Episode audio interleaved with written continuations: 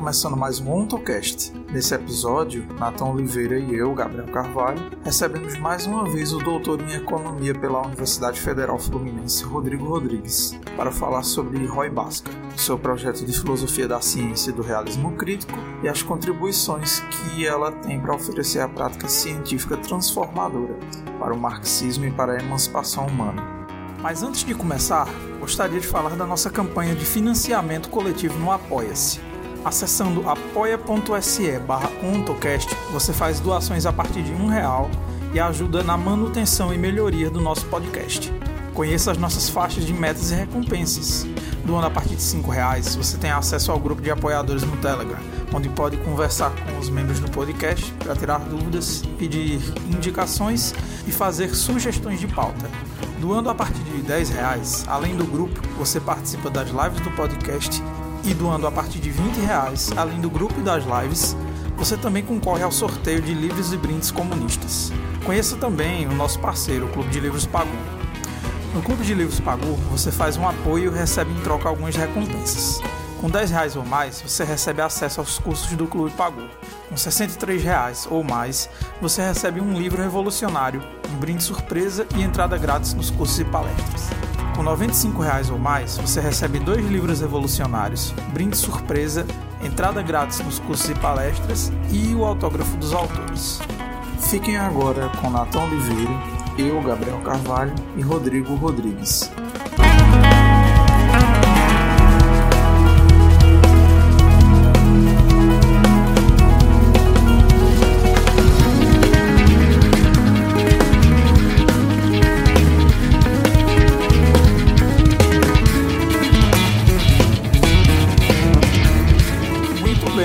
Começando mais um episódio do OntoCast, seu podcast de ontologia de Marx e Lucati. Hoje com um episódio muito especial, com um convidado que já esteve aqui com a gente antes. Mas antes de mais nada, para quem está ouvindo o podcast pela primeira vez, eu sou Gabriel Carvalho, sou estudante de Ciências Sociais na Universidade Federal do Vale de São Francisco. O meu campo de interesse é a filosofia da ciência e ultimamente eu tenho participado de uma pesquisa a respeito do regime de trabalho escravo e livre no fim do século XIX no Brasil, à luz da contribuição do Mois Postone sobre a dominação social do tempo. E para apresentar comigo, está aqui mais uma vez o Natan. Se apresenta aí, Natan. Olá, ouvinte do AntoCast. Meu nome é Natan Oliveira, sou estudante de Física na Universidade Federal Fluminense, a UF, e fico muito feliz por mais uma vez estar podendo aqui participar de um episódio do AntoCast, né, na presença do Gabriel, e mais uma vez poder conversar aqui com um grande amigo, né, é, Rodrigo Rodrigues, e poder papear aí sobre realismo crítico, filosofia da ciência e marxismo. Ah, é um prazer é, inenarrável estar aqui novamente. É, já fizemos um episódio e, e foi muito legal o retorno que eu tive das pessoas e, e nós temos que esclarecer muitos pontos aí, Gabriel, é, justamente pensando no que nós queremos para o futuro do marxismo. E estamos aí para isso. Bom, já entrando no esclarecimento né, desses pontos, eu acho que a gente devia começar falando sobre por que a gente bate tanto nessa tecla da ontologia. Ah, por que a gente dá tanta centralidade a isso nas nossas discussões sobre o marxismo e eu penso que isso vai de encontro com a tua pesquisa, né, Rodrigo? Principalmente sobre o projeto científico que o realismo crítico propõe, né? Especialmente o Roy Basque. É importante a gente frisar isso, já que o realismo crítico hoje, é como a gente já falou no primeiro episódio contigo, é bastante diferente do que o Basca propunha, né? Queria que você falasse sobre esse projeto ontológico, filosófico, científico delineado pelo Basca e por que ele é tão relevante para o marxismo como ele se encontra hoje no século XXI, é que está num verdadeiro pântano intelectual. É, perfeito, Gabriel. É exatamente esse o ponto que eu acho que às vezes fica é, meio solto quando você vê alguém falando sobre ontologia e marxismo. Né? De fato, é, quando você observa, né, qualquer pessoa falando ontologia, ontologia, ontologia, e, e, e é um termo muito importante, é não só para o marxismo, mas também para a ciência em geral, é, entender o, o para onde esse, esse termo nos leva, né?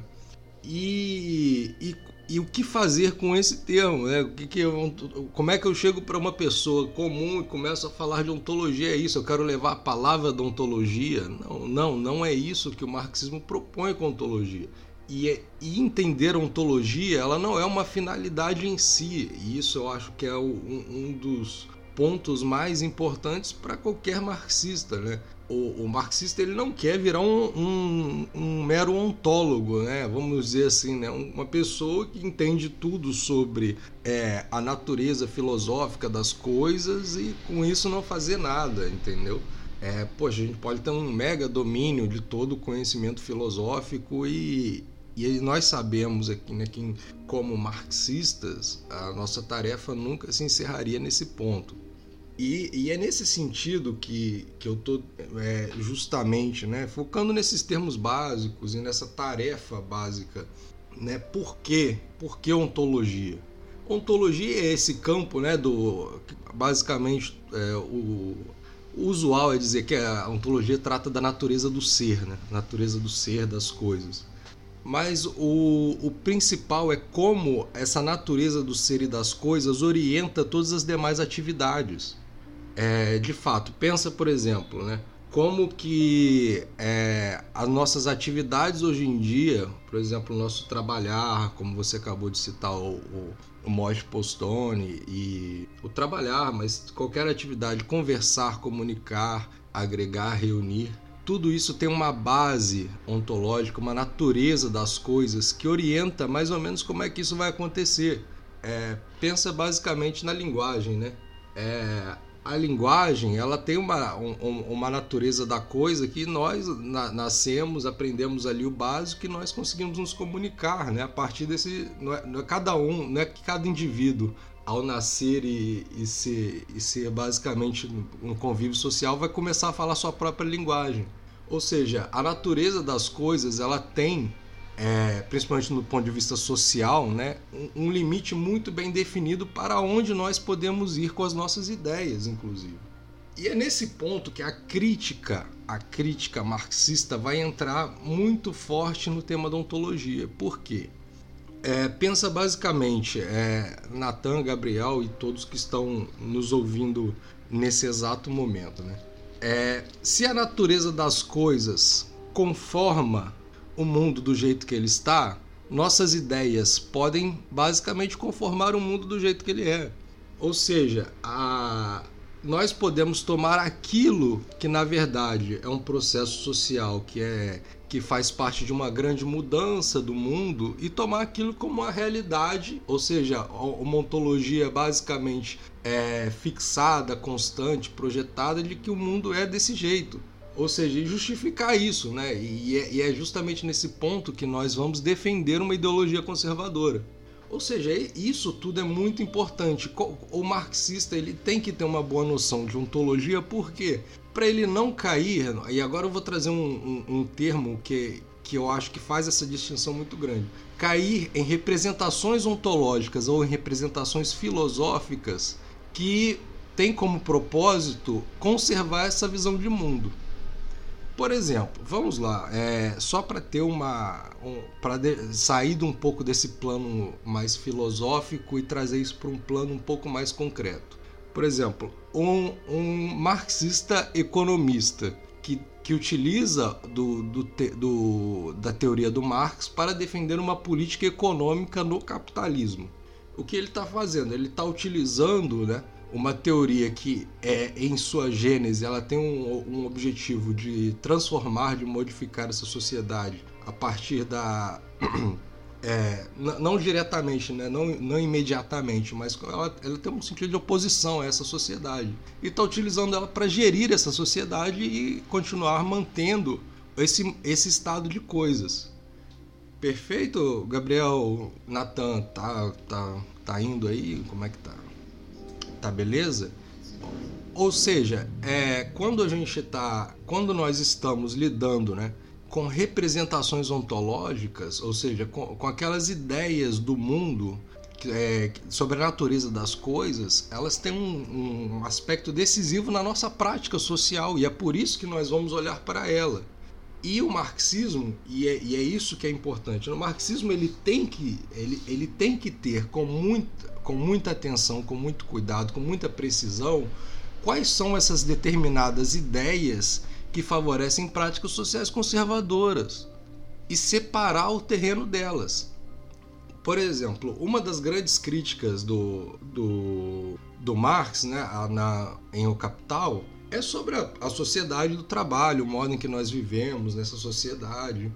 E, e um dos debates né, que o próprio Postone traz é que o trabalho ele também é um elemento da reprodução social, ele é um elemento que é, o, o, trabalho assalariado dessa forma, pelo menos, vamos lá para ponderar um pouco a fala do Postone, ele, ele é um elemento, um ato de reprodução do, do, dessa sociedade capitalista. E nesse sentido, o que a exaltação do trabalho não faria sentido, porque tra esse trabalho assalariado ele faz parte dessa própria dinâmica social capitalista. Então nós deveríamos ser contra o trabalho. Isso é uma das críticas com, com um certo fundamento ontológico, né, para ilustrar ainda mais as, como essas questões ontológicas elas é, fazem parte do nosso, do nosso cotidiano, né, que que entram para esse debate da ontologia. Por exemplo, bom, é, para a minha reprodução social imediata eu tenho que trabalhar, eu devo trabalhar. E só que ao fazer, ao, do, por mais que eu tome uma crítica ao trabalho, eu tenho que continuar como indivíduo que faço parte dessa sociedade, reproduzindo essa própria sociedade o marxismo ele vai entrar desse ponto de vista como uma crítica né, a, a, a esse modo de trabalho também, mas também às próprias relações que entram em todo esse entorno.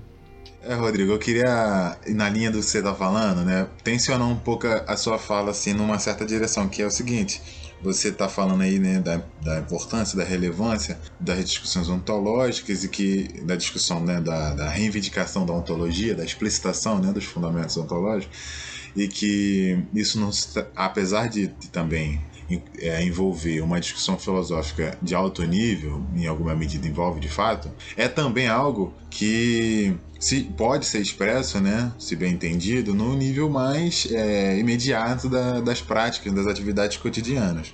Mas, mas por outro lado, tem na, sobre, em relação à própria noção de ontologia uma visão ainda muito é, um tanto preconceituosa, né, digamos assim, né, é, inclusive dentro do próprio marxismo. E aí a questão é por que a, a, a própria semântica, a própria noção de ontologia foi carregada é, durante muito tempo, primeiro associada à metafísica, né, e tomado isso tudo como uma coisa pejorativa, uma coisa do qual tem que se é, ser eliminado, tem que se correr para o mais longe possível.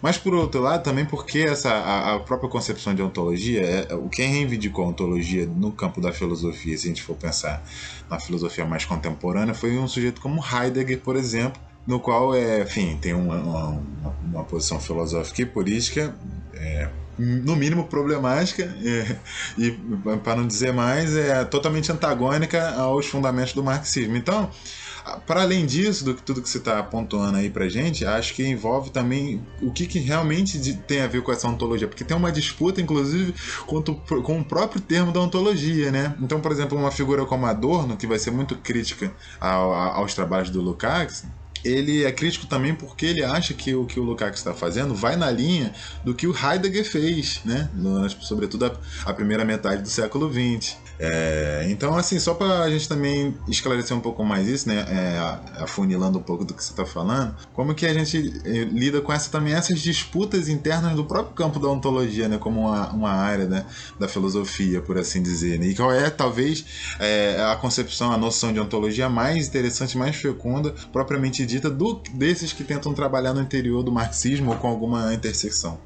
Pois é. O, é, Natan, eu vou entrar numa linha muito pragmática aqui, é, inicialmente, é, e, e, você vai você vai seguir esse fio basicamente da, da seguinte forma: é, nós temos diversas representações ontológicas do mundo, é, das mais diversas, né? e com a partir da leitura do Marx nós conseguimos ter uma.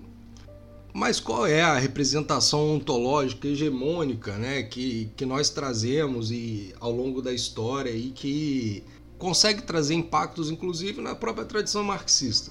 Né? É, a grande tradição ontológica é o positivismo. Né? É, e você trouxe justamente isso quando você falou que a, a, da associação do termo entre ontologia e metafísica, né?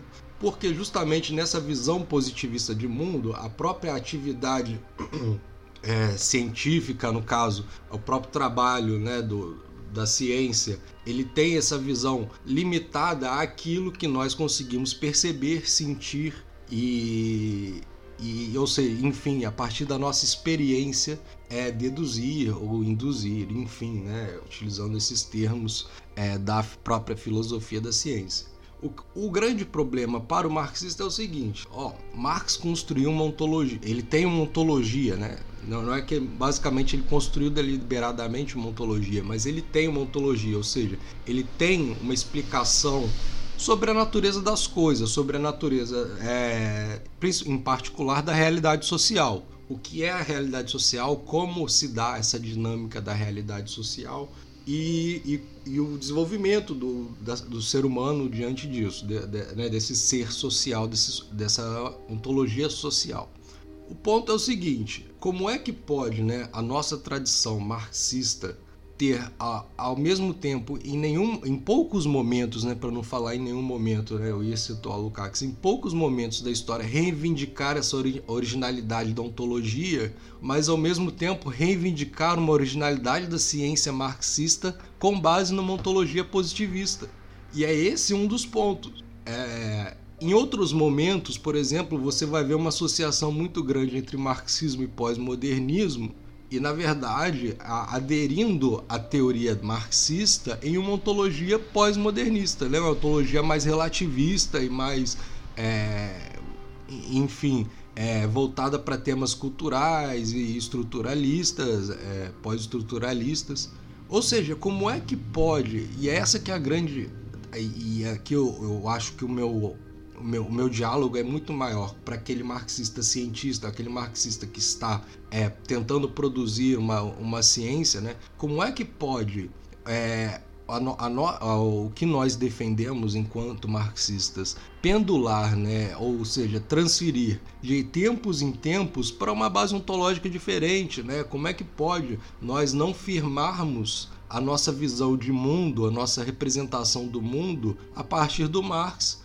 É, ao longo desse tempo na história. Ou seja, o que isso mostra, o que isso demonstra, na verdade, é que nós, em, em muitos dos e, e, é claro que eu não me excluo disso, né? Nós estamos diante disso, né? Nós, em, em, é, se não tivermos uma ontologia muito bem clara e definida, nós vamos é, consciente ou não, né, adotar as ontologias rivais, né, ontologias que inclusive trazem uma postura conservadora, né, e eu acho que o exemplo clássico disso que eu falei é o, é o marxista economista, né, ou, ou então, né, mas para dar mais exemplos, né, como é que tem essa é, erudição do, de usos do Marx, né, como o, o, o Marx com uma, com uma mistura de, no caso da sociologia, né, pega algumas hipóteses marxistas e mistura com Weber, Durkheim, e faz um, um, um, balaio de gato que transforma, é, que quer dizer, traz alguns elementos até um pouco mais é, subversivos da teoria do Marx, mas que utiliza, na verdade, todo o aparato sociológico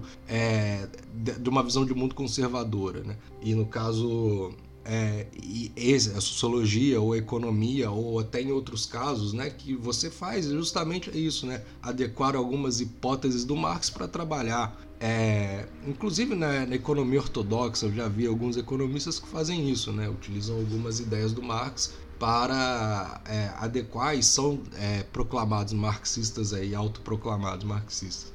Ou seja, né, resumindo, né, a ontologia é muito importante para o marxista para ele saber justamente em qual terreno é, é representativo ideológico né, ele está se é, entrando com, com base naquilo que ele está com base na teoria do Marx. Ou seja, você pode pegar a teoria do Marx e enquadrá-la em uma visão de é, uma visão de mundo, uma é, representação do mundo que é totalmente é, contemporânea, é, totalmente pós-moderna, por exemplo.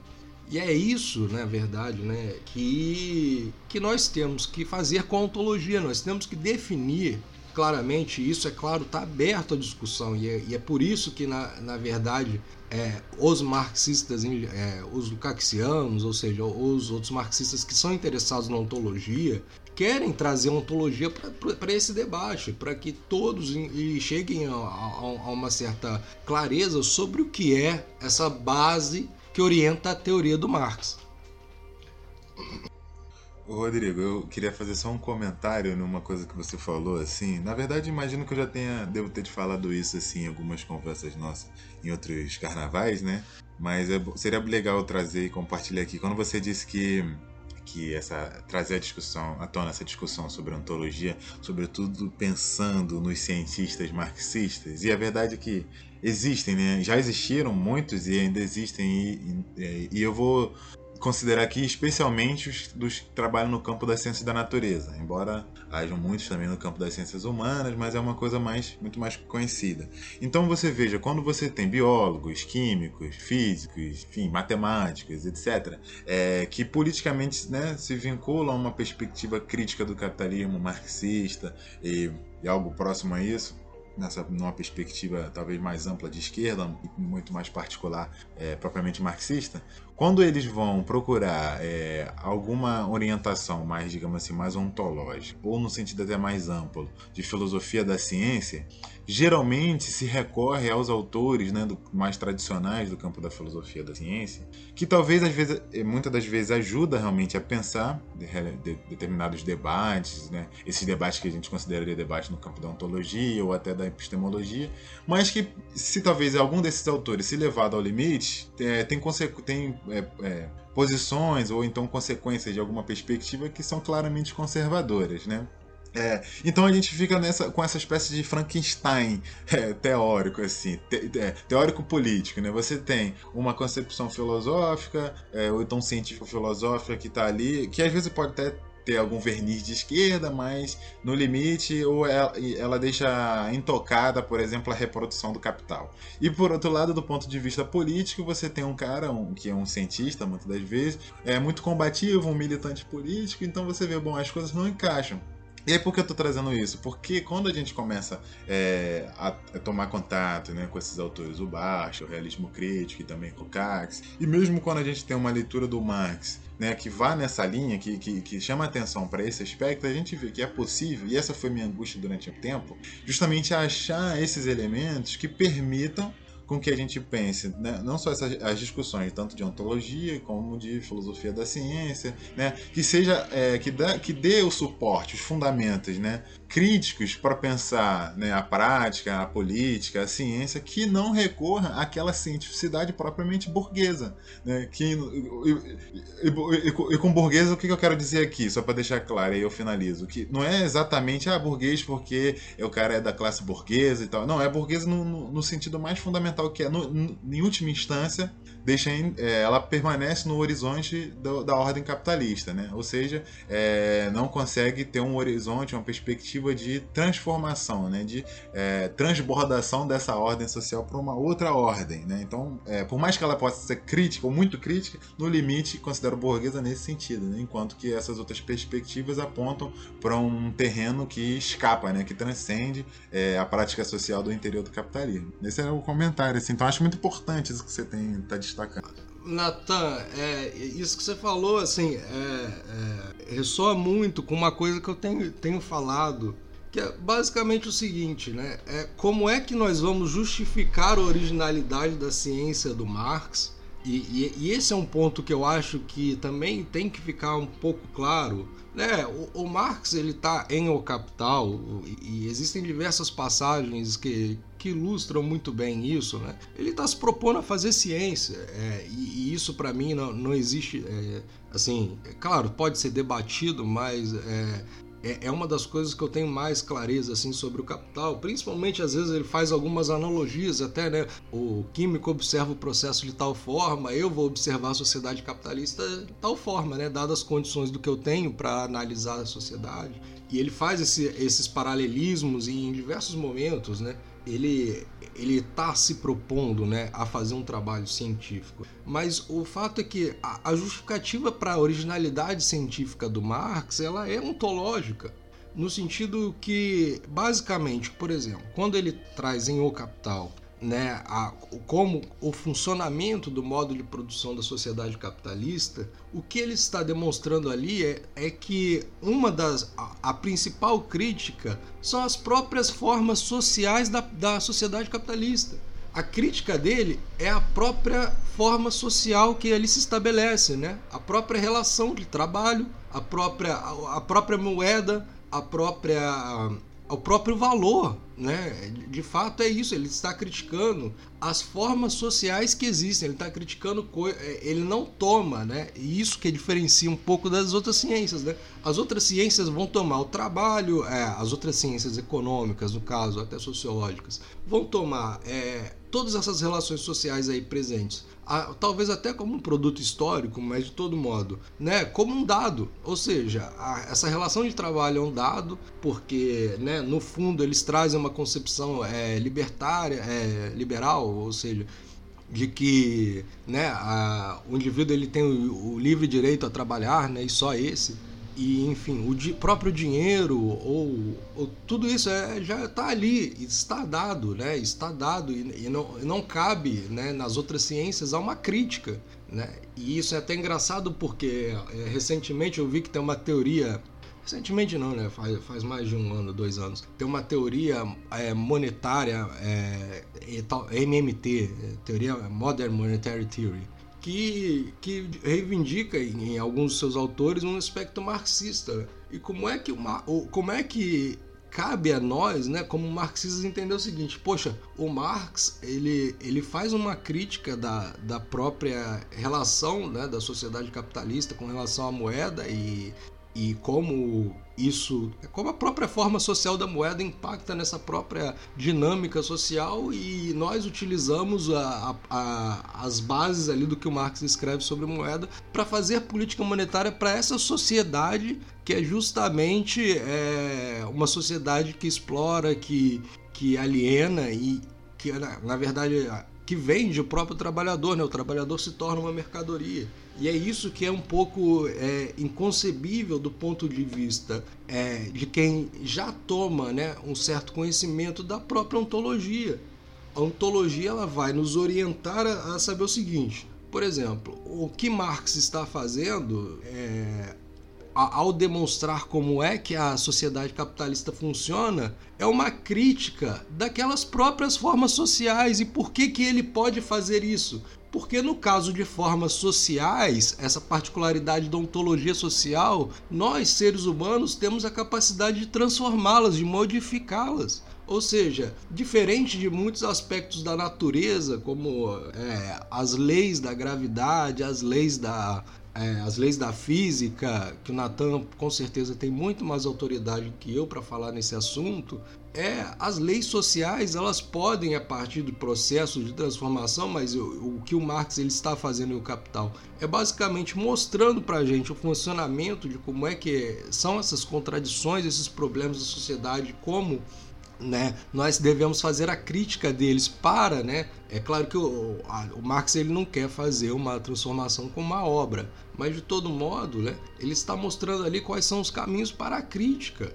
E, e, é nesse sentido que quando nós entendemos que a, a ciência de Marx ela, ela tem um, um, aspecto diferente, né, distinto das demais ciências, né, o Marx ele não está escrevendo ali como é, é, Ricardo e, e, outros autores da economia política, é, é, tentando procurar soluções para gerir a sociedade capitalista de uma forma eficiente. Não, ele está ele está justamente mostrando como ela funciona e aí ele entra essa questão ontológica, né? Como é que é a realidade em si, como é que ela chegou até aqui, qual que é o processo, né? A dinâmica social que nos leva até aqui e como isso basicamente, né? É, é, é passível à crítica.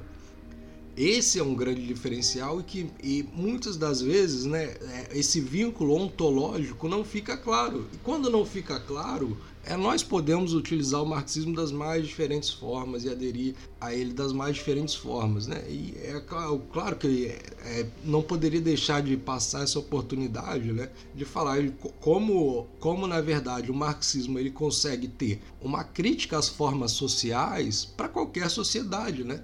Como ele consegue observar aquelas determinadas relações sociais e produzir crítica. E isso é muito curioso, né, para o marxismo ver que na verdade você consegue ter um movimento é, no marxismo hoje que é praticamente acrítico da, do stalinismo ou acrítico da, da sociedade chinesa. O marxismo ele tem justamente né, esse, esse potencial, essa capacidade de produzir crítica nas mais diferentes é, dimensões e, e não só para a sociedade capitalista, né? Ou, mas enfim, para as experiências socialistas também.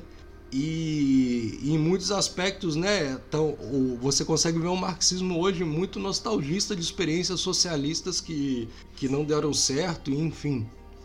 É todo esse emaranhado né, de problemas que nós passamos na, no, no interior do marxismo, eles poderiam ser pelo menos ponderados ou mediados a partir do, da afirmação dessas bases ontológicas do Marx.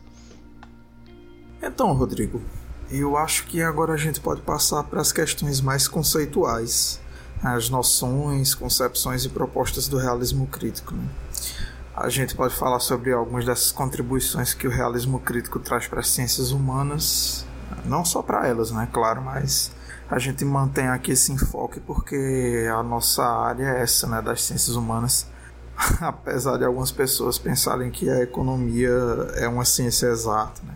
eu penso que ela é acima de tudo uma ciência humana. Enfim, uma das noções mais interessantes que o realismo crítico vai trazer, que tem muita consonância com o materialismo histórico do Marx, apesar de eu ter algumas reservas né, com esse termo, pelas deformações que o movimento comunista alinhado ao stalinismo operou em torno dele, é a noção de realidade estratificada. Aí eu queria saber se você poderia falar sobre do que, que essa noção se trata e como é que ela opera na análise das sociedades, né, que o Basca vai propor no programa do realismo crítico.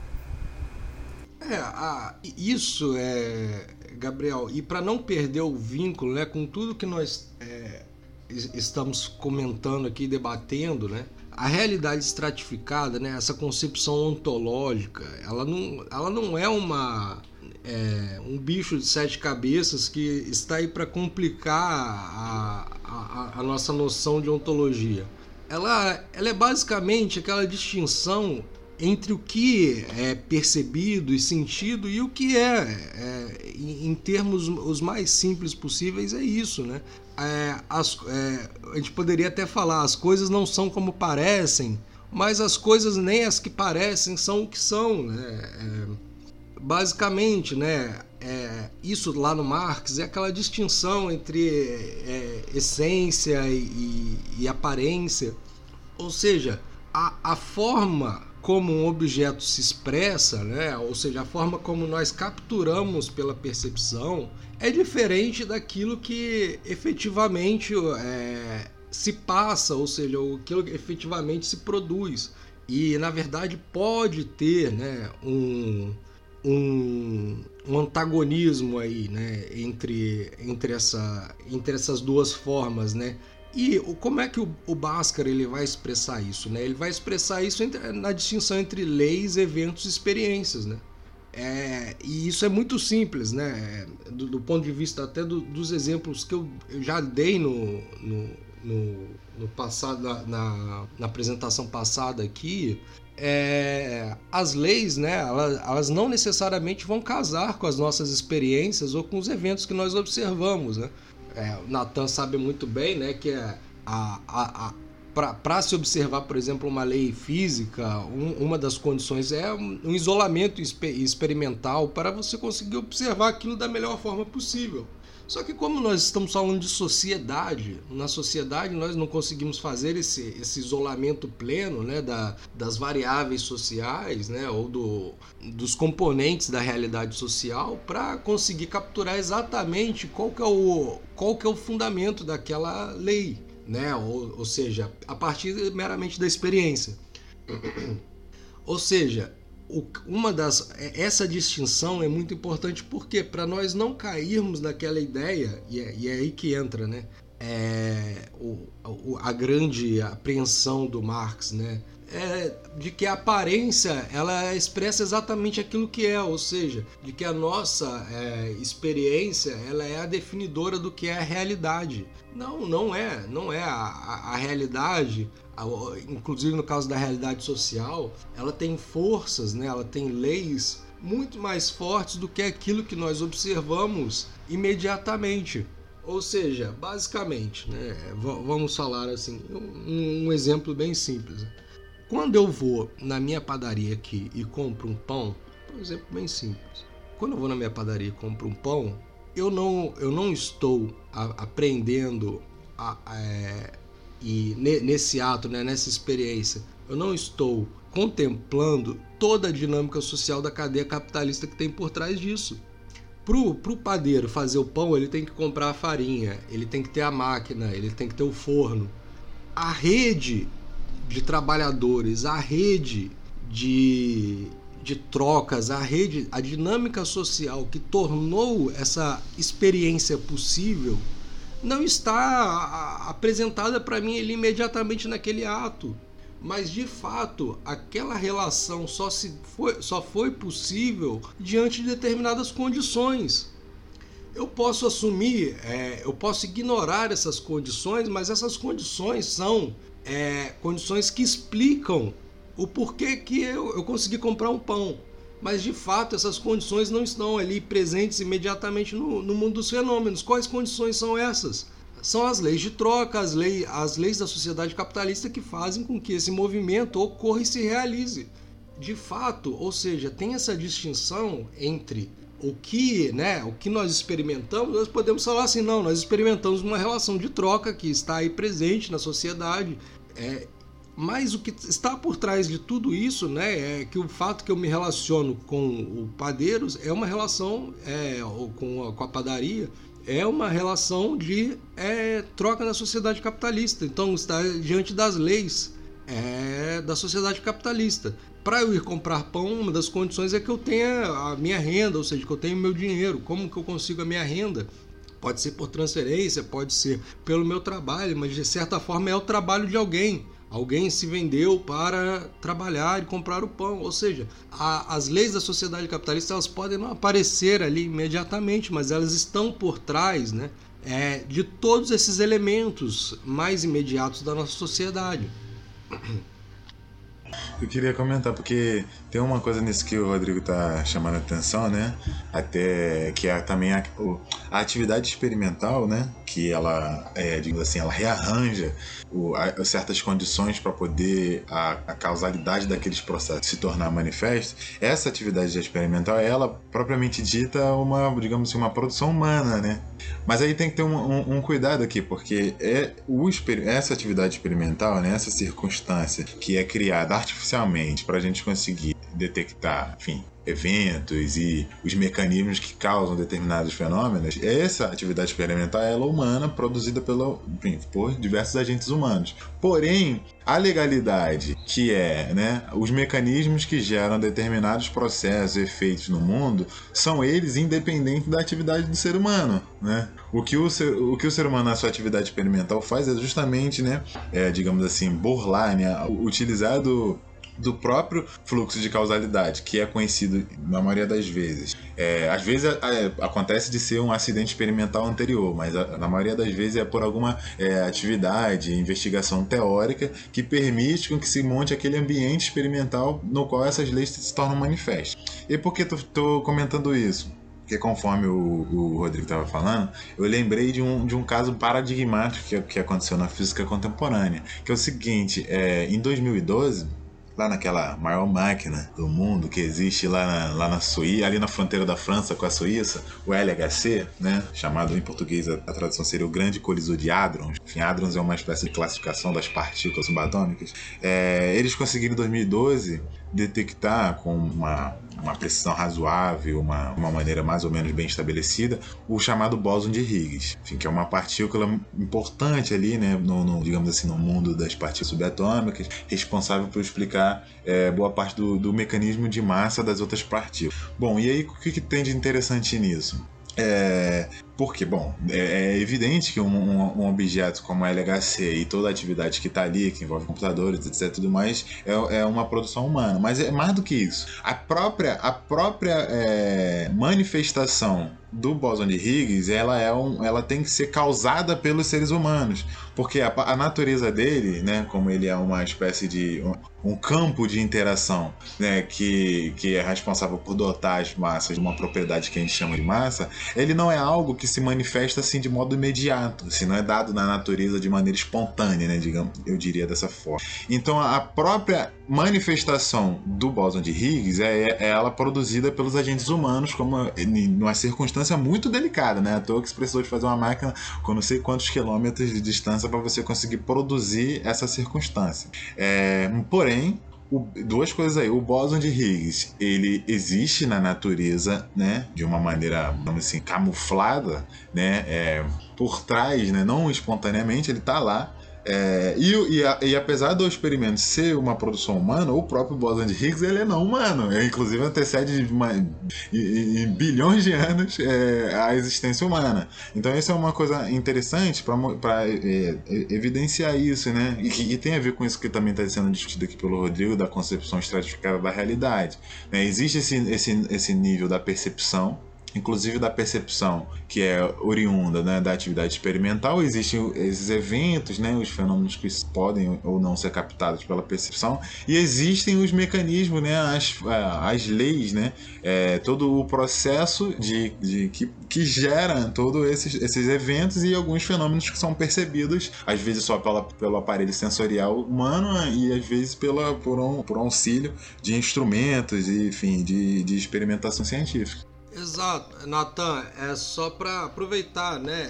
É, assim, é porque eu também não quero entrar em repetir aquelas coisas que eu já falei no, no episódio anterior, né? Justamente é, que ah, as leis elas só vão se apresentar, né? Elas têm condições para a manifestação e, a, e essa manifestação ela pode, é, pode ser é, capturada ou não pela nossa é, cognição humana, né? Pela nossa, pela nossa mente mas eu, é, eu, acho que assim, é, esse exemplo que você deu é, é perfeito, né? Justamente porque a, a própria ação humana para tentar construir aquelas condições já é uma alteração das condições e para tentar produzir aquela lei ou produzir aquele evento.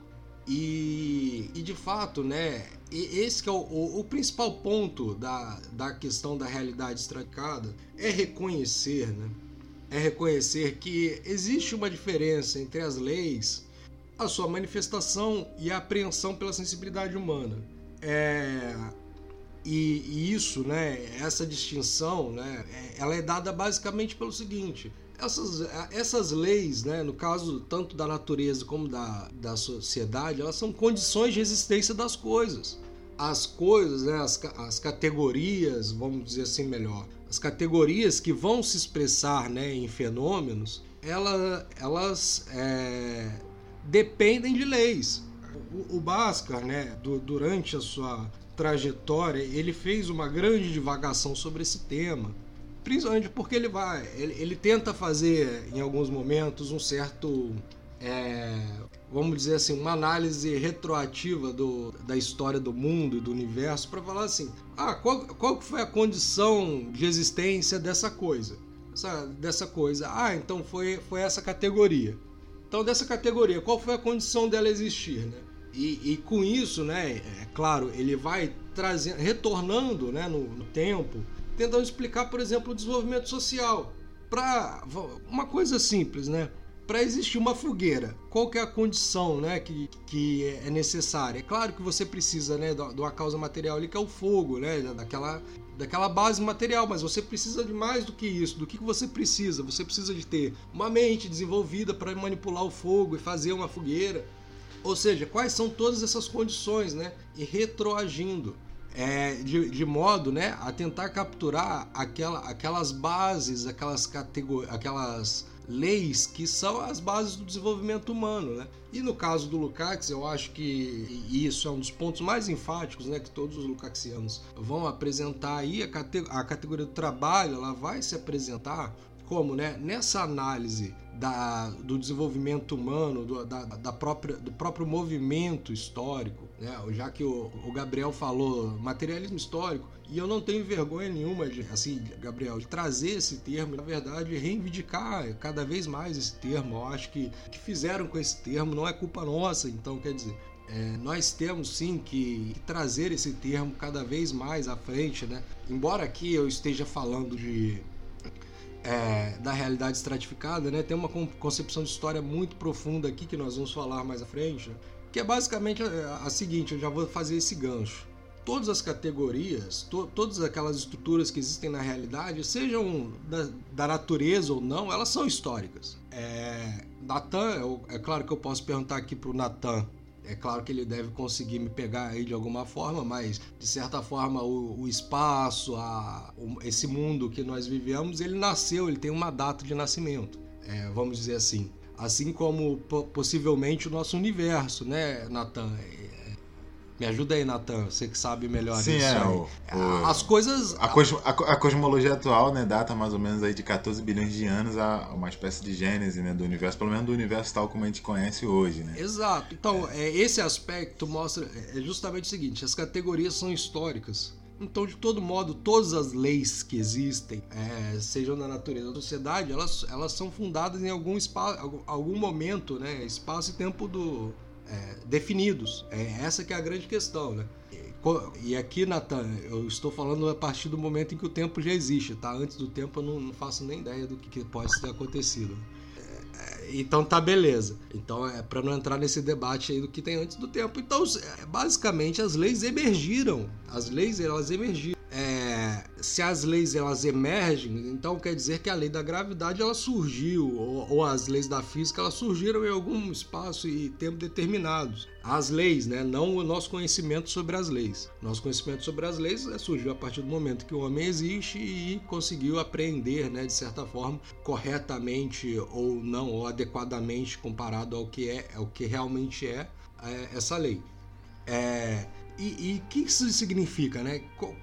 As categorias elas são históricas, então todas aquelas é, as formas naturais ou sociais que, que são produzidas, que existem, elas, elas nasceram em algum momento. E como é que ocorre esse processo? E é isso que, que é o fundamental para a gente entender é a dinâmica social. Mas nós vamos falar aqui na, na dinâmica de um caso mais genérico. Né? É, nós estamos falando da, do que é emergência, ou seja, todas as categorias da realidade elas emergem no espaço e no tempo a partir da articulação entre categorias que compõem suas bases.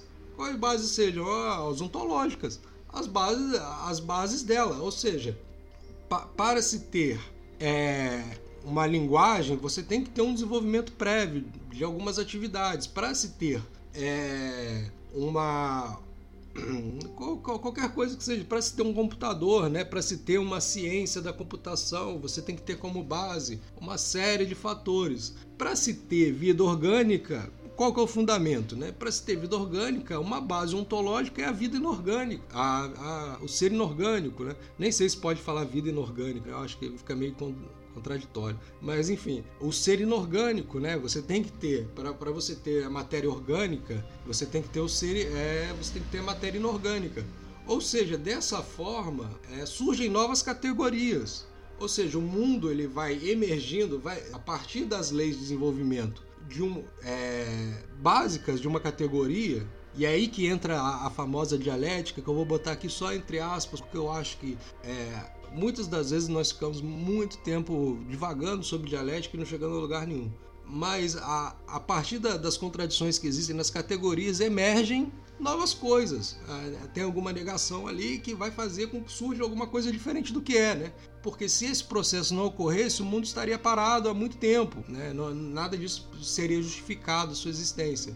Mas o ponto é que é o seguinte, né? A, de, desse modo, né, a partir dessa dinâmica das leis que criam contradições, é, surgem novas categorias, é isso que importa pra gente. Ou seja, coisas novas são criadas no mundo a todo momento. Assim como coisas também, categorias, se modificam e desaparecem, né? É. O, isso a obra de Marx, né, ela tem uma infinidade de argumentos para isso. E só vou dar um exemplo, né? Quando Marx ele alega que a troca ela emerge da divisão do trabalho, é, quem quiser a referência lá no capítulo 12 do tal, é, ele está justamente demonstrando isso, né? É, ele está mostrando como é que a troca, a condição para a existência da troca é uma divisão do trabalho. Por quê? Qual seria o sentido de existir troca se as pessoas não tivessem a necessidade de pegar, de ter algo que o outro tem, né? Ou seja, a, a condição de existir da troca, ou seja, a categoria, a realidade da troca, ela só, só se exerce partir do momento que você tem uma divisão do trabalho. Fora dessas condições, a troca jamais existiria. E assim, para citar outro momento também, né, quando ele vai, ele vai apresentar uma gênese meio que ontológica ali do valor e do dinheiro no início do livro 1, bem no comecinho ali que ele vai falar como é que o dinheiro, como é que o dinheiro emerge, né, a partir do próprio desenvolvimento de, é, de um bem, né, que vai ser aquele bem que vai ser utilizado pra, como, como referência para a troca e a partir desse movimento surgiu o dinheiro, ou seja, é, o dinheiro enquanto categoria, isso que é importante também, deixar esse detalhe, né?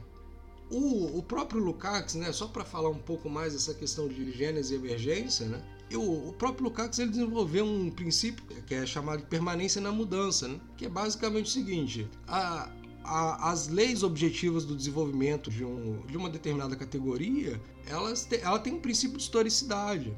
Ou seja, é, basicamente aquilo, né, aquilo se desenvolve vai, e vai se modificando ou seja, desenvolvimento no sentido mais de. Não, não no sentido positivo, né? mas no sentido de se tornar mais complexo, ou de, ou de se tornar é, com, com mais é, detalhamentos, ou mais especificidades, particularidades do que aquilo que era antes. E, e, é assim né, que, no, que nós vamos tratar né, esse aspecto histórico desse materialismo que nós estamos falando, Gabriel e Natan, e todo mundo que estiver ouvindo. Basicamente, né, é, é possível, né, no estudo da sociedade, identificar as formas sociais que se desenvolveram também a partir das formas naturais. É, ou seja, quando nós falamos de formas sociais, e é isso que também é sempre bom deixar claro, nós estamos falando de coisas objetivas que foram criadas pelo homem. Elas foram criadas pelo homem e estão na cabeça do homem. Basicamente, né, é, o, quando o homem criou o dinheiro, só para dar um exemplo, ele, ele, não, ele não chegou assim e falou assim: não, hoje eu vou criar o dinheiro. Não, o dinheiro ele foi criado pelo próprio movimento da sociedade sem a, a intervenção ou a necessidade de uma intervenção direta de uma pessoa específica. O dinheiro surgiu em vários lugares do mundo e, e em condições totalmente diferentes, mas com, com uma condição essencial, é a divisão do trabalho. É, e a teoria do dinheiro ela só foi surgir é, anos depois, né? para não falar talvez até séculos depois. Mas de certa forma, o que é importante a gente destacar é o seguinte: existe um mundo social, existe uma realidade social e existem categorias é, que, que surgem, se desenvolvem e algumas delas também é, podem perecer. E é esse que é o ponto, né? Todo do potencial do marxismo. O marxismo ele consegue fazer uma crítica das categorias sociais. Por quê? Por que, que ele consegue fazer isso? Porque nós vivemos num mundo construído e produzido pelos homens. Embora não esponta é, se isso seja uma coisa meio espontânea, né? não, não é uma coisa deliberada. Ou seja, nós, é, as categorias sociais, elas são criadas pelo homem, mas não como querem. Ou seja, nós podemos, a partir né, do conhecimento dessa sociedade, e é por isso que a ciência, nesse sentido, é muito importante no Marx. É, é importante entender do que nós estamos criticando ou do que nós vamos defender uma transformação. É, para qual direção que, que seja, né? ou para qual direção que, que isso vá. Mas nós temos que ter a, um pleno conhecimento das leis e da dinâmica e das categorias que formam essa sociedade para decidir qual é, e para orientar, né, qual vai ser a nossa crítica a quais categorias, né, a quais formas sociais reais que nós estamos criticando. O Marx ele não escreveu uma a, uma teoria, né, basicamente ou somente para criticar os outros economistas, né, para fazer uma crítica à economia política, aos economistas políticos. Não, ele está fazendo uma crítica à própria sociedade capitalista e é esse que é o ponto. É, nós temos sempre que trazer com base nesse materialismo histórico que a gente está comentando aqui a partir de temas como gênese, emergência e estratificação. Então, já puxando esse teu gancho aí, acho que a gente podia falar sobre o naturalismo crítico, né? Que o Basca vai defender que a realidade social faz parte da natureza e então por isso a gente tem que pensar, analisar e construir as nossas abstrações teóricas sobre a sociedade, sobre o funcionamento da sociedade enquanto realidade estratificada de uma forma também naturalista, naturalmente. Uh, se puder falar um pouco para a gente sobre como essa concepção do naturalismo para a realidade social do Basca, o que, que seria esse naturalismo crítico? Beleza. É, só para, é, antes de tudo, né, esclarecer o que, que é esse problema do naturalismo. Né? O problema do naturalismo é um problema é, muito antigo da ciência e da filosofia da ciência que basicamente responde a seguinte pergunta: em que medida é possível estudar os fenômenos sociais da mesma maneira que estudamos os fenômenos naturais? E é nesse sentido que você vai ver é, muitas ciências né, é, sociais que espelham a física ou, ou, ou a biologia, ou enfim, e, e, tratando isso como de uma forma muito acrítica, né, um naturalismo muito direto, um para um. E você vai encontrar, por exemplo, principalmente na sociologia, na antropologia, você vai ver, né, como o objeto de estudo é muito diferente, eles falam, não, a gente não consegue traçar nenhum paralelismo com, a, com o naturalismo, então nós somos antinaturalistas. Então, quer dizer, é um problema longo, de um longo debate nas ciências é, sociais e, e, a gente pode representar isso de uma forma muito é, genérica, que uma disputa entre dois polos né, na tradição uma naturalista e uma antinaturalista, ou seja, aquela tradição que defende um, um naturalismo né, é, das, das, ciências sociais, uma que não. Né? O, esse polo naturalista, né, ele tem uma, uma raiz muito positivista. Né? Ele diz o seguinte: o que une as ciências sociais e as naturais é um método, e esse método, claro, é o, é o positivismo. Essas diretrizes metodológicas são baseadas basicamente naquela noção de lei de Hume, que, que vão trazer né, aquela ideia de conjunção constante de eventos, né, que vão produzir as nossas é, causas, né, aquelas A, se A, então B, ou seja, toda vez que X acontece, então Y. É, as pessoas que estudam matemática, que estudam lógica, com certeza devem ter passado por essas é, afirmações, né, de, de, principalmente nesses termos que são escritos assim, né. É, por outro lado, né, tem o polo antinaturalista que reconhece não, tem uma ruptura entre o método de ciências naturais. Por que, que as pessoas vão defender isso, né? Os cientistas vão defender essa ruptura? Porque o objeto é completamente diferente, né? O objeto das ciências sociais ele dota de particularidades que não permitem essa, essa unidade, entendeu? É claro, você pode ver né, esse caso do polo antinaturalista, só para dar um exemplo, né, no próprio Weber e, e no próprio idealismo transcendental do Kant. Né? É, que vai mais até para um lado, se você for, em última instância, né, hoje em dia, o que, que, é, o que, que é esse, esse polo antinaturalista? É hermenêutica. É, você vai ver que vai numa direção totalmente oposta àquilo que o princípio é, positivista vai trazer, né, de visão de, de ciência. É, o Bhaskar, né, nesse sentido, ele vai propor um naturalismo que ele vai propor um naturalismo, ele vai defender. Não, é, é claro que nós podemos é, unificar, né, a gente pode tratar as ciências é, naturais de um modo semelhante ao, ao das ciências sociais, com ponderações. Então, quer dizer, ele vai fazer um naturalismo antipositivista é uma unidade é, metodológica relativa, ela não é uma unidade metodológica direta, para e passo. Qual que são essas peculiaridades, né? Vamos lá, é, quais são essas peculiaridades? São as características do próprio ser social, né? Da, da vida social. Quais são as grandes diferenças nesse sentido? Grande, as grandes diferenças é que nós, seres humanos, nós, ao intervir nessa realidade social, nós mesmos produzimos ela. É, só pensar num. E como é que isso tem um impacto muito grande. É, pensa o seguinte: vamos lá, tem, a, tem uma lei da gravidade. A lei da gravidade, as pessoas, independente da, daqueles que criticam e daqueles que defendem, vamos supor que existam pessoas que são contra a lei da gravidade. É, a lei da gravidade vai ignorar essa questão. Né? A lei da gravidade ela vai continuar funcionando independente das pessoas concordarem ou não. Né? Ou, ou qualquer outra lei física, né? as leis do, de Kepler, às vezes do movimento do universo, enfim. Por mais que você concorde ou não, né? E, e quando eu estou falando das leis desse sentido, eu não estou falando da ideia que os homens têm sobre as leis. Eu estou falando daquilo que existe realmente e que pode ser que nós entendamos ou não com base na nossa visão de ciência é, corretamente. Mas aquilo que realmente existe, né, a lei da forma como ela é, é o ser humano ele pode debater historicamente sobre isso e isso não vai ter impacto nenhum sobre a lei. A lei continua lá existindo, ou seja, é, é indiferente. Agora, quando você pega o caso das ciências sociais, não. Se, se nós estamos falando da lei da sociedade capitalista a lei que existe em si, né? a lei da, da realidade social, não o que o ser humano entende sobre a lei. E existem duas versões da, sobre o que essa lei é, significa e expressa em debate, e isso mobiliza a prática social e causa disputas, a lei pode ser alterada e radicalmente alterada, né?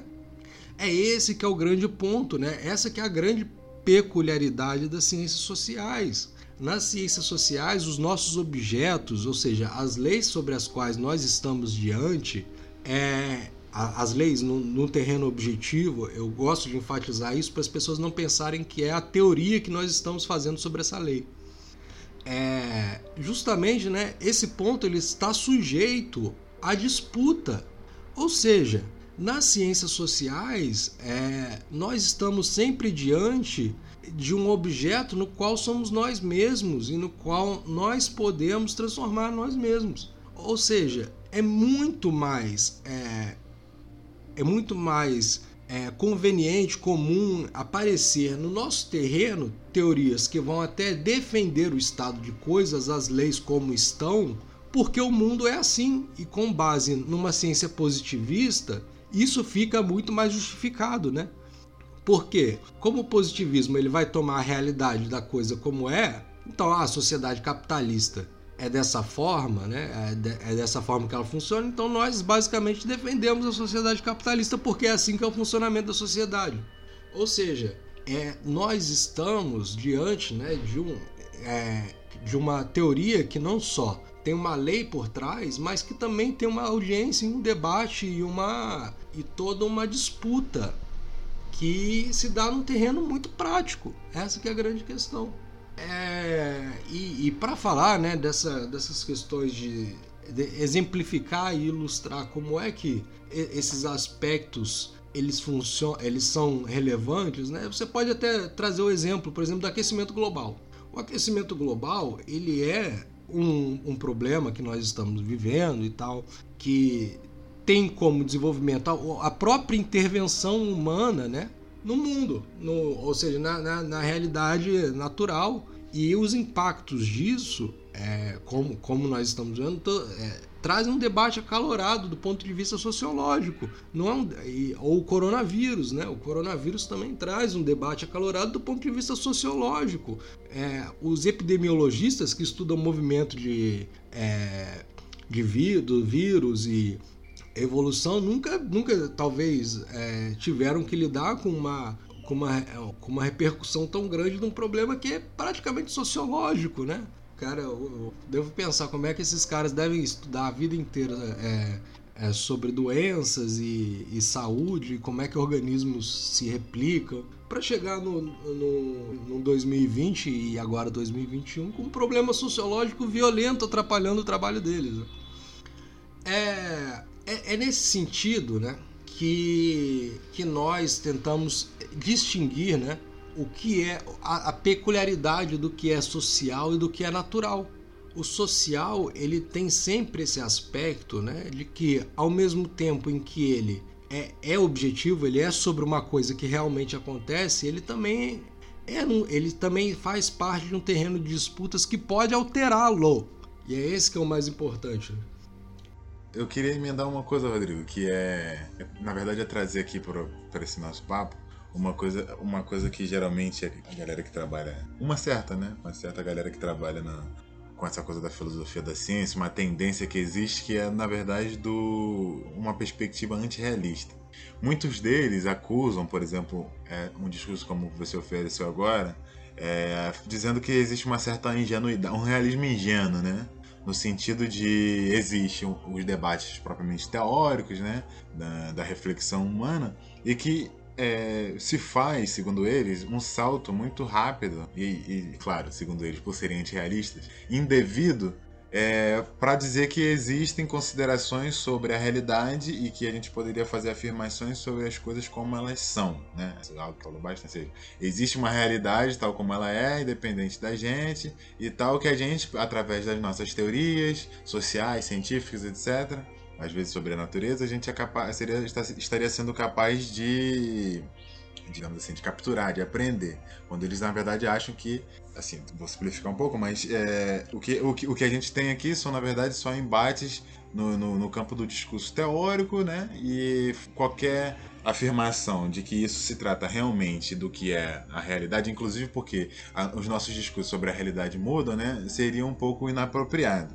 Então estou trazendo isso, por, isso à baila porque para você comentar um pouco, né, sobre porque como se diz, né, é um realismo crítico e muitas vezes a gente se enfatiza a, o crítico do realismo crítico e, e, e, não tanto o realismo. E aí, então queria que você trouxesse é, mais essa questão de uma defesa mais explícita do realismo e aí eu já emendar uma outra questão que é de fato, então nesse nesse bolo que você está falando aí do, de um naturalismo crítico, do, de, uma, de uma relação aí da, das ciências da natureza e ciências sociais, enfim, uma maneira de. uma, uma espécie de proximidade e paralelismo, o que no fundo configuraria então uma ciência social realista, né? E aí, pensando nessa. E aqui eu tô, tô, tô chamando a atenção mesmo da, dos críticos do realismo crítico ou dos, dos críticos do realismo de forma geral. Beleza. É Natan agora trou trouxe um ponto assim que às vezes fica na ponta da língua. Para quem, quem estuda é, o Bhaskara e o, o, realismo crítico, você sabe que nós temos uma resposta pronta para qualquer é,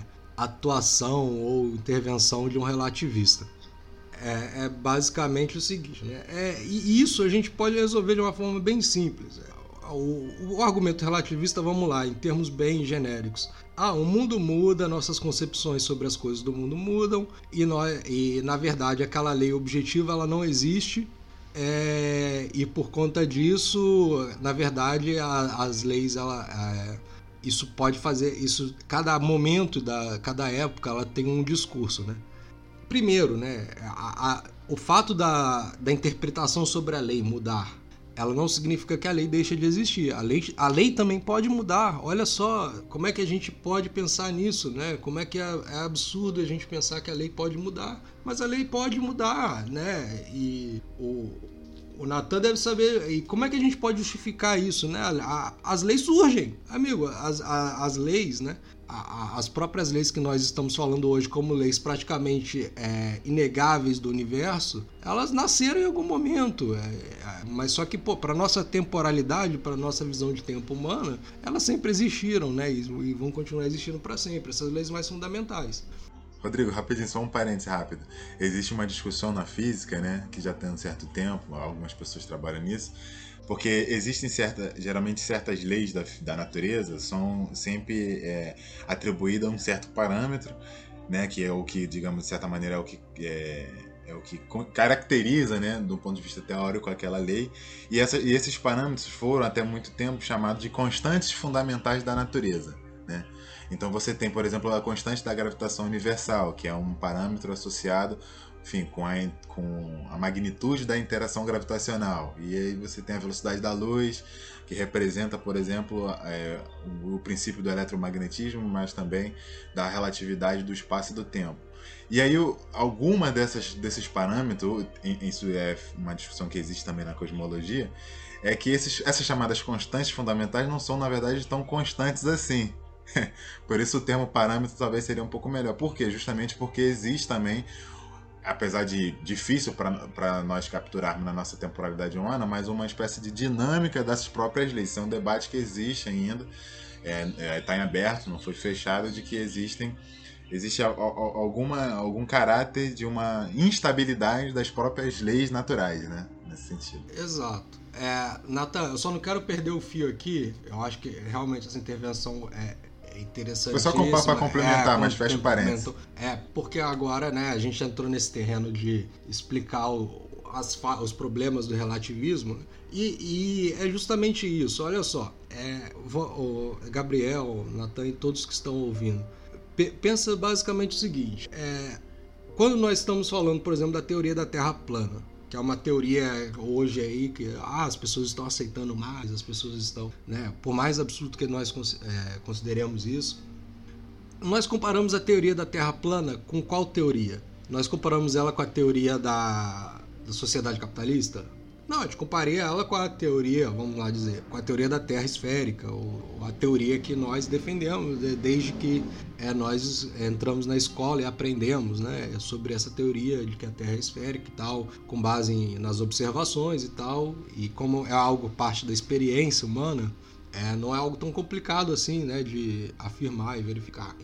É, o ponto é o seguinte: tá, nós temos duas versões sobre, a, a, uma, sobre o mesmo objeto ou seja, quando nós estamos falando de uma disputa é, do ponto de vista de diferentes teorias, essas teorias elas têm que estar falando sobre a mesma coisa. O referente é o mesmo, é o objeto. Tem um objeto em comum que as duas estão debatendo. Eu não estou pegando a teoria das trocas da economia e debatendo com a teoria da, da, da física. Eu estou pegando a teoria econômica das trocas clássicas e debatendo com a teoria pós-keynesiana das trocas. Por exemplo, o referente é sempre um mesmo quando nós estamos na disputa de teorias. Se o referente é sempre um mesmo objeto, nós podemos sim conhecer melhor esse objeto e definir, decidir de uma forma. É, e aí entra sim essa ideia de racional ou de científica mesmo, qual é melhor ou não. E para dar um exemplo disso, é basicamente o seguinte: vamos lá. É, eu vou, vou, trazer aqui é, quatro afirmações sobre o que ocorreu na Alemanha sobre o regime nazista. Ah, vamos lá uma afirmação: o país é, foi despovoado. Essa afirmação é verdadeira. É, milhões de pessoas morreram, segunda afirmação. Essa afirmação também é verdadeira.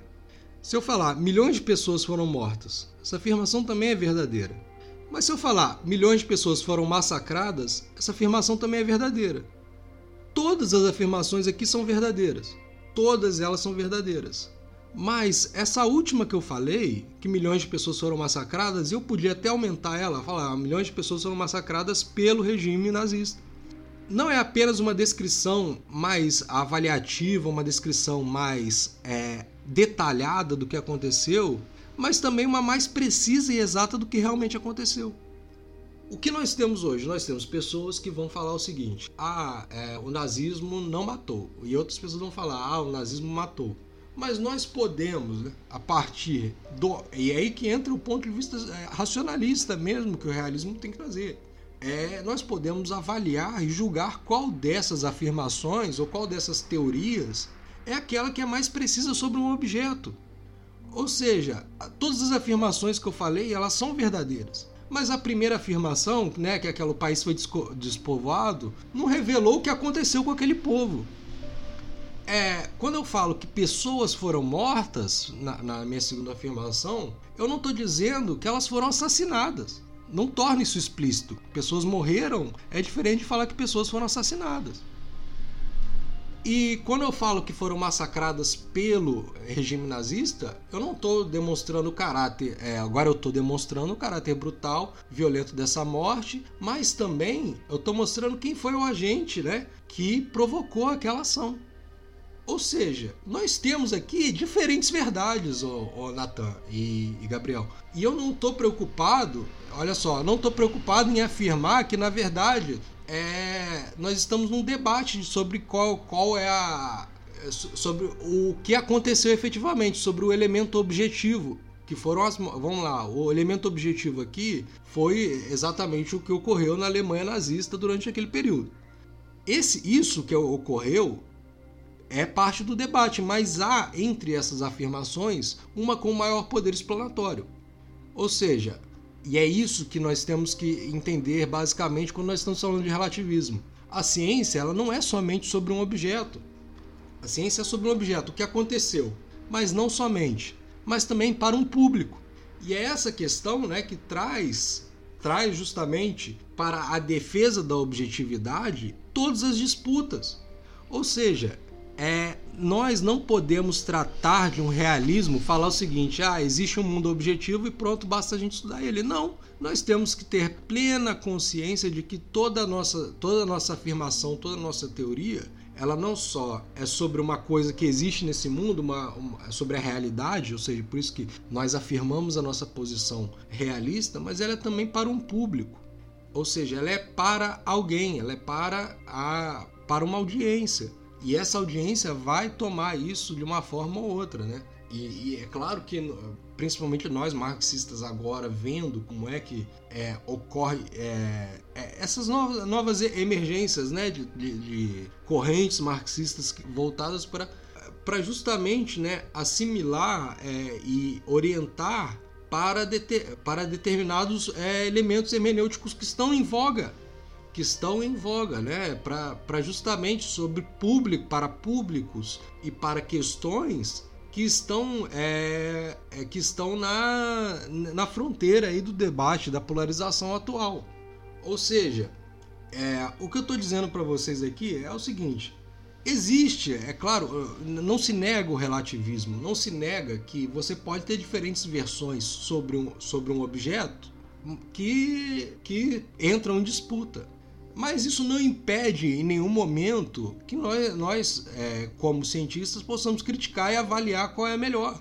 Não é porque existem diferentes teorias sobre, sobre uma coisa que nós não conseguimos avaliar e utilizar a partir dos nossos critérios, pensar e raciocinar para definir qual que retrata melhor aquele fenômeno ou aquela, ou aquela lei.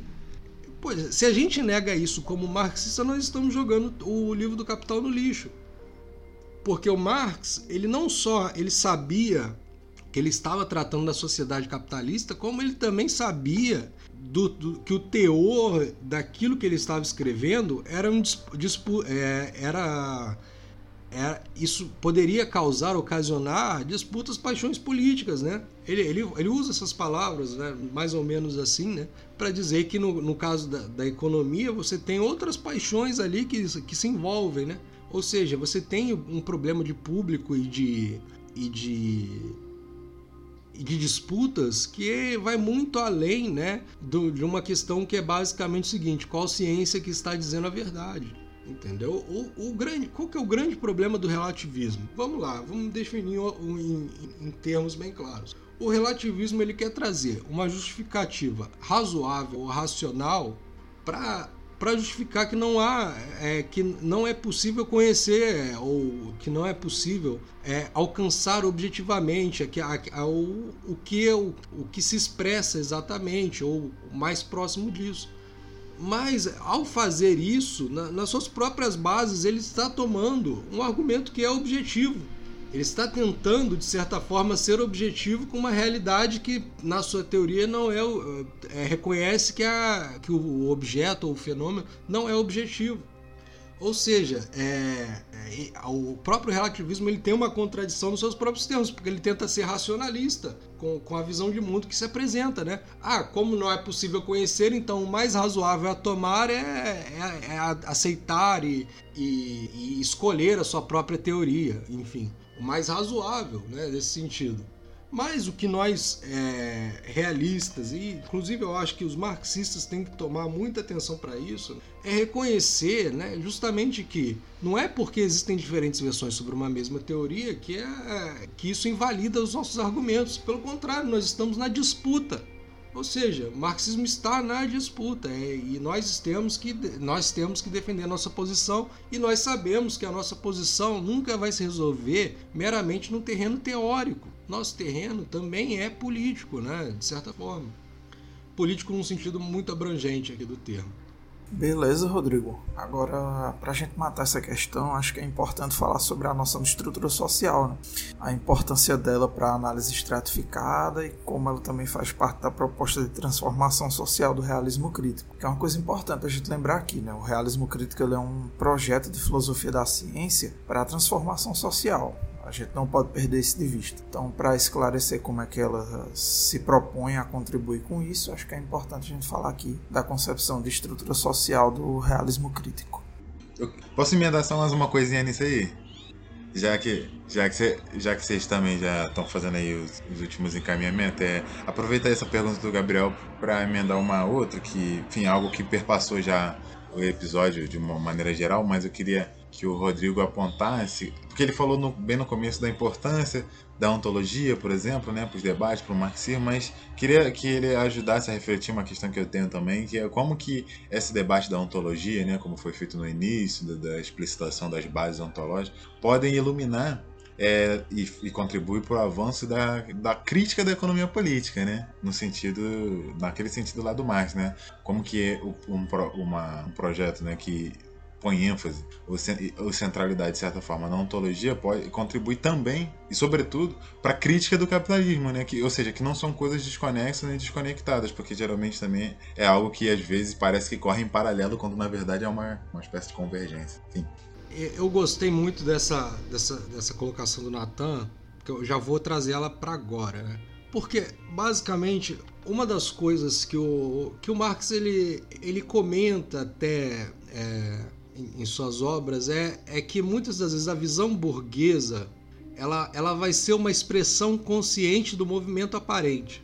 Essa, é, é, é claro, né, nós lemos esses textos que foram escritos há muito tempo, traduzidos, e, e é claro, é, o que, que ele está querendo dizer muitas das vezes com essa expressão consciente do movimento aparente?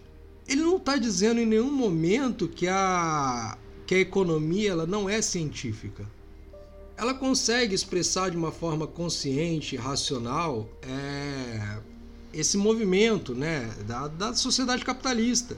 O Marx ele não vai usar termos muito distintos do, do Smith, do Ricardo, para expressar suas ideias.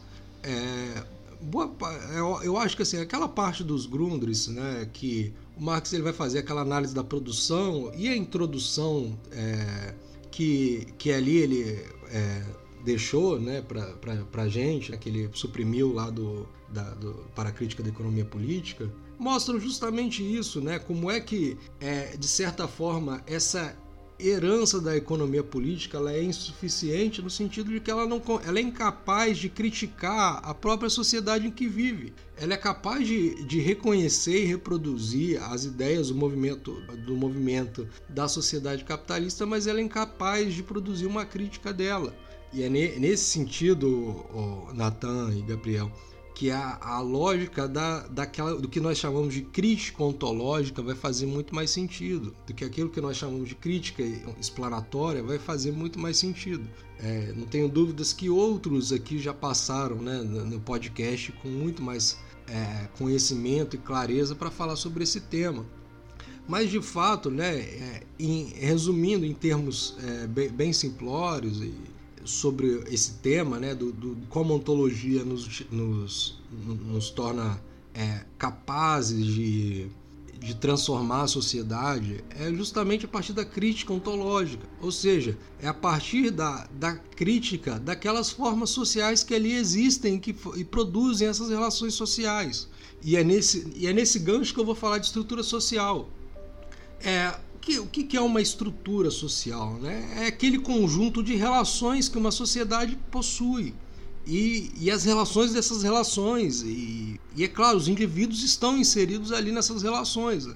Por exemplo, né, é, quando é, todos aqui com certeza passaram pela escola em algum momento, e a relação professor e aluno, ela já está posta ao professor e ao aluno o aluno, quando ele, quando ele, se, ele se apresenta ali naquela condição, ele sabe que ele está na condição de aluno. E o professor, quando se apresenta na condição, na, naquela circunstância, ele, vai, ele sabe que ele está na condição de professor. E naquelas condições, o professor funciona é, ensinando e o aluno, é, em tese, né, pelo menos, ele funciona aprendendo, ou estudando, ou é, assistindo, acompanhando a aula. De todo modo, é, isso não, não foi uma ideia nem do professor, nem uma ideia do aluno. O, o, o ensinar, ele, ou, ou seja, o, essa relação professor-aluno, ela está dada, ela está posta muito antes né, de qualquer decisão individual entre o professor e o aluno de dar aula e, e de aprender. Da mesma forma, né, é, o padre e os fiéis, e da mesma forma, capitalistas e trabalhadores é, nós né, é, fazemos a nossa história, mas não como queremos. Nós fazemos é, a nossa estrutura social, e, e, é aí que entram os elementos objetivos. É, ela é criada por nós. É nós, nós, seres humanos, criamos a nossa própria estrutura social. Mas não como queremos. Nós fazemos isso de um modo totalmente espontâneo e aleatório. E, e uma das tarefas do marxismo é justamente tornar esse processo de transformação da estrutura social um processo consciente, um processo pensado, racionalizado no sentido de que é, nós somos capazes de construir a nossa própria história. O que nós não concordamos nesse mundo, nessa estrutura social que nós temos diante. É, e isso, né, nós não precisamos ter nenhum nível de erudição filosófica, nenhum nível de conhecimento da teoria do Marx para falar. E, e, é isso que eu acho mais importante para falar sobre é, esses fenômenos, que justamente são os fenômenos que nós somos contra nessa estrutura social. É, quais são as estruturas opressoras da sociedade, né?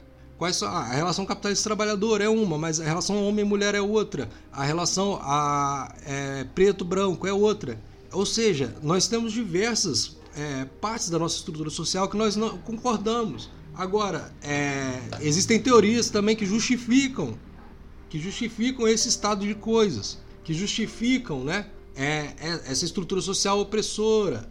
E é nesse ponto, né, que entra justamente o nosso papel é, reconhecendo como essa sociedade ela reproduz esses fenômenos da estrutura social e como podemos modificá-los. É, o Gabriel ele queria muito que eu usasse o termo morfoestase e morfogênese para falar disso, mas é basicamente isso, né? É, nós estamos num movimento de, de pessoas que estão reproduzindo a sociedade e ao mesmo tempo também elas estão em, de, em determinadas instâncias muito pequenas é transformando e modificando essa sociedade. O nosso processo, por exemplo, né, é, Gabriel, Natan e todos que estão ouvindo, o nosso processo de desenvolvimento da sociedade ele exige a todo momento uma posição da reprodução social. Ou seja, nós estamos, ao mesmo tempo em que estamos modificando as coisas, nós estamos também compactuando e concordando com um determinado estado de coisas. É, todos nós aqui, né, é, o, o, as melhores obras do Marx estão à venda por R$ 79,90 é, nas melhores livrarias. É, a crítica, ela também é um produto, uma mercadoria da sociedade. É, ou seja, nós não estamos imunes, ou seja, é, a todos os problemas dessa sociedade. Por outro lado, nós também não queremos nos tornar alheios dessa sociedade, né? Nós não precisamos, né, como marxistas, é, que queremos fazer a transformação da sociedade, fingir que essa sociedade é problemática e não existe, criar uma sociedade nossa em algum lugar, né, no interior do Pernambuco. Não precisamos disso. É, o que nós precisamos, na verdade, é saber, ter plena consciência de que as nossas atitudes também reproduzem essa forma de sociedade, mas o principal é como transformá-las e como modificá-las. Né? E, é, e é aí que entra né, ou para mim é, o que é fundamental e o grande é, mérito, o grande, a grande contribuição do Marx né, é que é, o Marx ao mesmo tempo, né, em que ele se dedicou a uma análise científica da sociedade capitalista e que eu espero que assim é, as pessoas cada vez mais tenham interesse em saber, em conhecer o que é essa base ontológica original do Marx que é diferente daquelas tradições filosóficas e científicas que a gente costumeiramente é, comenta e discute na, nos terrenos da filosofia e da filosofia da ciência, né? É como ele traz essa originalidade. Desse ponto de vista, né, da, dessa perspectiva do que, o, do que, do que é a tarefa do marxismo, dessa originalidade, que não só traz uma teoria científica, mas usa essa teoria científica para orientar um, um, um, projeto político. Né? E, e, eu acho que esse projeto político é, tem a, a, minha convicção, né? e isso é, é um. Claro, vai, vai estar sujeito a debate. É, eu acho que esse, esse processo, esse, esse processo é um projeto socialista, né, do Marx, que é o socialismo científico. O, o, o, socialismo de Marx ele resulta numa, numa crítica que é muito científica do capitalismo. E olhem como é que eu falo com tranquilidade de, de, de críticas científicas sem cair num cientificismo. É principalmente porque a nossa visão científica está muito atrelada àquela visão positivista de ciência. E quando eu tenho uma base ontológica que é, é radicalmente né, é distinta e que me permite é, criticar ou seja, é trazer à tona justamente a possibilidade de, com a, com a ciência, apresentar quais são os elementos que eu, que eu tenho que fazer a crítica das categorias, ou seja, aquelas formas sociais que são as causadoras das opressões e causadoras do, dos principais problemas da nossa sociedade, é, a minha visão de ciência é totalmente diferente, né? O, o que o Bhaskar está trazendo aqui é que por meio de uma crítica da crítica científica é, é possível reconhecer essas amarras da sociedade capitalista que impedem a emancipação humana, né? E, e, e demonstra como elas efetivamente existem, entendeu? Ou seja, como essas categorias da sociedade burguesa é, se expressam em formas de consciência que são socialmente aceitas e que sustentam é, essas categorias da sociedade burguesa. Ou seja, como é que nós estamos aqui nesse exato momento, né, é, debatendo crítica, é, crítica social e como que o marxismo pode ajudar nesse momento, nesse terreno, né? É, pensando, é, é, claro, em trazer isso para o socialismo, é claro, no, nosso objetivo é trazer isso para o socialismo, é, como o Marx ele pode é, é como ele demonstra, né? Que a, que a crítica, que a nossa crítica, ela tem que passar necessariamente para o terreno das coisas que existem no mundo, das categorias que produzem os fenômenos que nós estamos diante no mundo, né? É, não é diferente né, quando, quando, quando nós falamos em racismo estrutural, quando nós falamos em machismo estrutural e etc. É, nós estamos falando de que não são, é, mesmo nós que estamos dentro dessas relações, nós também estamos como agentes causadores dessas relações. Né? E é isso que, que muitas das vezes é, não é que é, separa o marxismo das demais teorias, mas é que destaca o marxismo como o principal elemento subversivo, é como o principal instrumento subversivo dentro da ciência que, que de fato ele tem como objetivo alimentar, é, fornecer é, as suas contribuições para um projeto socialista. É, dito isso, né, e já trazendo meu meu encerramento, assim, é, conjugando essa ideia que não só é de estrutura social e da importância da transformação da estrutura social com o, com o projeto socialista do Marx, que nós encontramos é, em O Capital, né? não é um projeto que está escrito ali, é, este é o meu projeto socialista. Não, ele está fazendo uma teoria sobre sociedade capitalista, mas que claramente reflete esse projeto socialista. Né? É nesse sentido que eu, que eu venho afirmar que a ontologia ela tem um papel central para o socialismo científico. Qual que é esse papel central? Ou seja, para que, que nós precisamos saber ontologia? Porque se nós não conhecermos as representações ontológicas que conformam essa sociedade burguesa, não só nós deixamos em, em, é, em aberto o risco de perpetuá-las, como também temos, incorremos no risco de trazê-las para o interior do marxismo. Olha que engraçado, né? É, co como de fato, se nós não conhecermos é, esse terreno, nós estamos muito mais é, vulneráveis ou é, abertos a incorrer né, dentro do próprio dentro, dentro do próprio marxismo em uma visão que é justamente antagônica a, a, a essa ontologia marxiana que, que é claro que o Lukács vai defender é, muito mais é, de, uma forma muito mais expressiva e que o Bhaskar é, traz para um, um voltado para um projeto de filosofia da ciência, mas que ele traz. Ou seja, é, e, e, e, isso não é, não é preciso nem é, ir muito longe né, para ver como, como na história né, essa ontologia marxiana ela foi primeiro deixada em segundo plano, mas como também o próprio marxismo adotou em diversos momentos é, as próprias teorias correntes da época, né, as teorias da moda. Como é que o marxismo ele consegue em diversos momentos históricos é se juntar em teorias da moda, né? E não só, né? Quando nós falamos aí do, do marxismo positivista, é, e cientificista que nós vemos lá na, é, o, da União Soviética, como também é, um, um, marxismo pós-moderno, esses novos pós-marxismos que surgem aí a cada, a cada semana e, e, cada questão da moda, né? O marxismo mais estruturalista e outros marxismos que estão por aí a cada dia surgindo, né?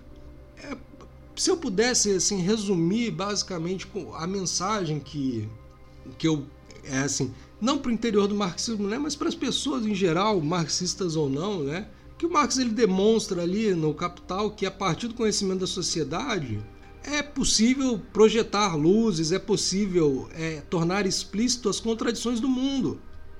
E quais contradições são essas? São as contradições sociais que nós podemos mudar. Entendeu? É, e, e, é claro, a, a ciência, as outras ciências, elas vão estar aí nessa, é, nesse projeto mistificando a, as próprias propostas né, do, socialistas e, e mistificando né, o, os prejuízos dessa sociedade. Né? É, é basicamente isso, né? E eu acho que a ontologia, você não precisa é, entrar a fundo e ser, ler as 800, 900 páginas do Lukács para para falar de ontologia, para debater ontologia, né? Eu acho que a ontologia, ela sim, ela, ela tem advertências filosóficas importantes, é, saber as diferenças entre as diferentes posições, as principais posições que existem no mundo hoje, ontológicas, diferentes visões de mundo, né, para usar um termo mais, mais simples, mas que todos nós somos capazes e, e, sem dúvidas de a partir de uma orientação ontológica é, bem genérica, bem simples sobre como é que é o funcionamento é, da realidade social, produzir a crítica, né? ou é, produzir a crítica do ponto de vista científico, né? de, de trazer isso para o debate acadêmico. Para o público em geral, né, as contradições elas estão aí, elas estão aí e, e o que cabe né, a, a nós é é, auxiliar, né, enquanto marxistas, né, tô falando aqui para todos os marxistas é que cabe a nós auxiliar é, e, e, é esse a perspectiva é essa a perspectiva que eu defendo pro marxismo né que o marxismo ele tem que ser uma, uma ciência que oriente é, as lutas políticas e auxilie né tem que estar lado a lado com as lutas políticas é, e auxilie no sentido de que de trazer para para o público em geral e participar junto com o público em geral é, dessas intervenções no mundo, né? É, e mostrar as advertências. Não, olha só, é, você é explorado, sim, mas como é que você faz parte dessa dinâmica? Você pode negá-la? Infelizmente, né, é, é, difícil, mas tudo isso tem que ser trazido à tona explicar por que, que nós somos elementos da reprodução da reprodução social capitalista e que quando nós compramos um celular ou, ou trabalhamos numa determinada companhia, nós não está, é, nós estamos reproduzindo a sociedade igualmente a todas as outras pessoas, né? E com isso, Gabriel, é, eu agradeço mais uma vez pela, pela participação é, no podcast e eu, Natan também, é, é, sempre eu fico muito feliz né, de, de poder conversar sobre esse tema que é, na verdade, é o projeto que eu tento levar adiante com base no que eu estudei é, no meu doutorado que eu terminei recentemente. Infelizmente, né, as condições ainda não estão boas para mim. Eu, como a gente está falando de reprodução social e de trabalho, é, no momento eu estou tendo que trabalhar no mercado financeiro para sobreviver e e, e, enfim, fazendo bicos também de ensino.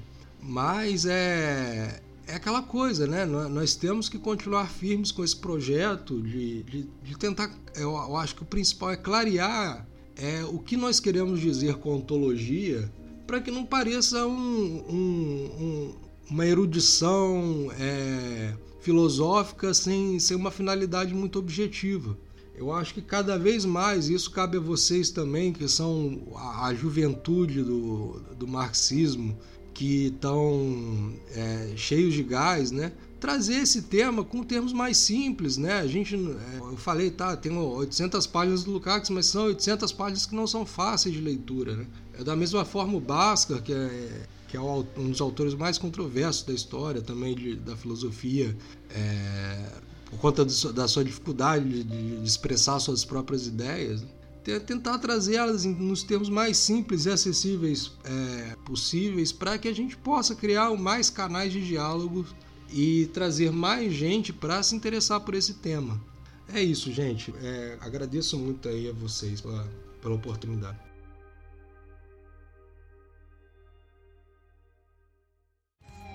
Valeu demais, Rodrigo. Eu também agradeço pela participação, pelos esclarecimentos, pela presença aqui mais uma vez com a gente, né? Bater esse papo aí sempre muito, muito fecundo, né? Muito iluminador. É, desculpa se me cedi um pouco nos comentários, mas sempre na tentativa aí de dar um aporte aí também de clarificação. E deixo aí para todos os ouvintes o meu abraço. Até a próxima. Então, Rodrigo, a gente que agradece a tua participação, foi muito massa expandiu o escopo né, do nosso primeiro episódio e pôs essas formulações do Basca numa concretude né, da prática, e na prática científica e na praxis da transformação da sociedade, é, para mostrar como a crítica ontológica operaria. Né?